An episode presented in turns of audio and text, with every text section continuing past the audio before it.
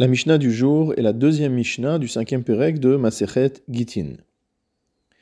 En nifrain bimkom shiesh benechorim hen ziburit. Nous avions vu dans la Mishnah précédente qu'il y a trois types de terrains dans la halacha, trois catégories.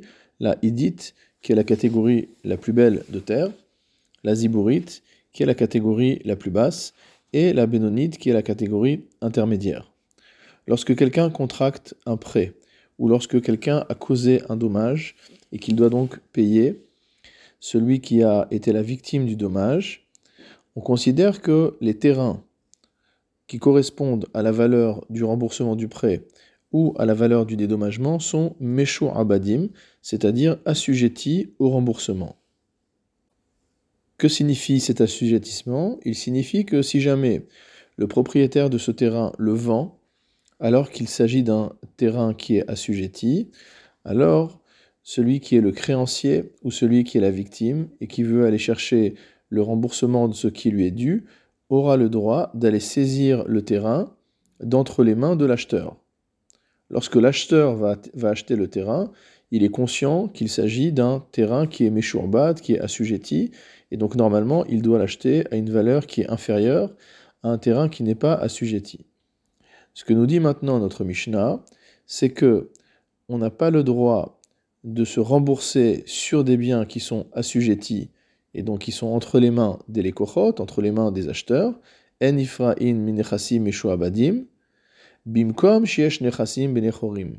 Lorsque celui qui doit rembourser sa dette ou payer son dommage est également propriétaire de biens qui, eux, sont libres mot à mot, c'est-à-dire qui ne sont pas assujettis, va filou henziburit, même si ces terrains qui sont libres sont de qualité moindre que ceux qui sont assujettis.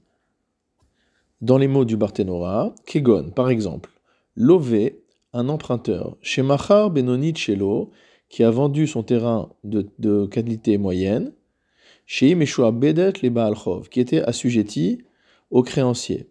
Donc au moment où il a contracté cette dette, son terrain est devenu assujetti au créancier, et postérieurement à cette dette, il est allé vendre ce terrain.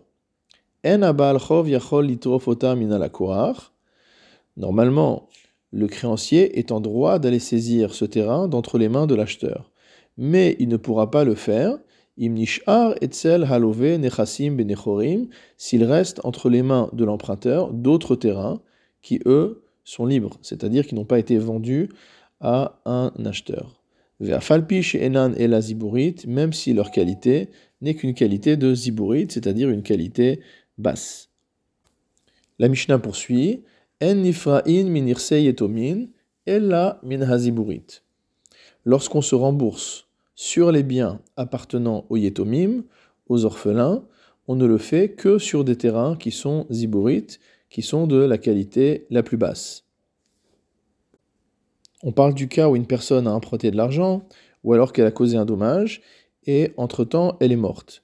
Cette personne qui est morte et qui a une dette a laissé à ses enfants des biens, des terrains.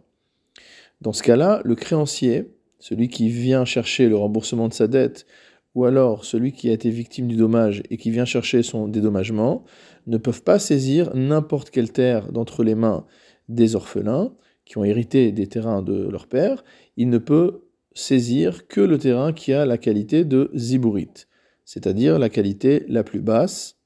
Et ça aussi, c'est pour le tikkun olam, c'est-à-dire que cela est pour favoriser, ou en tout cas pour ne pas aggraver le cas des orphelins.